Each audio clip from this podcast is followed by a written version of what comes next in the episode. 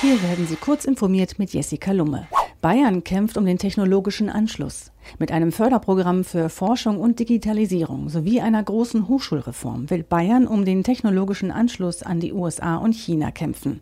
Man habe ein internationales Scouting durchgeführt, um zu erkunden, was auf der Welt bei den Themen künstliche Intelligenz und Robotik geplant wird.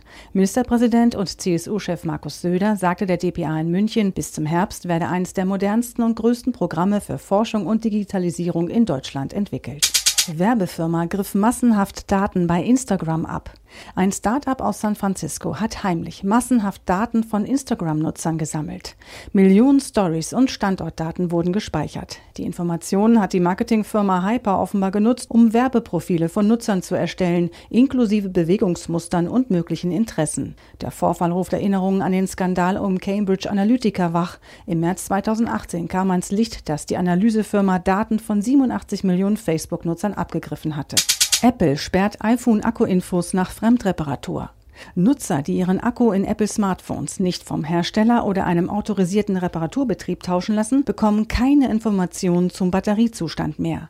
Das hat der Reparaturdienstleister iFixit festgestellt.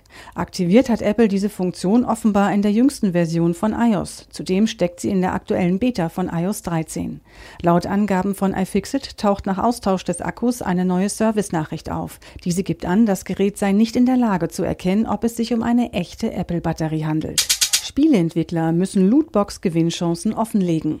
Wer Spiele für PlayStation, Xbox und Switch entwickelt, muss künftig die Gewinnchancen von darin enthaltenen Lootboxen offenlegen. Das hat der Videospielverband ESA beschlossen. Lootboxen sind virtuelle Kisten mit einer zufälligen Sammlung bestimmter Items. Alle Entwickler für die Plattform müssen die Chance, begehrte Items zu bekommen, vor dem Kauf einer Lootbox sichtbar machen.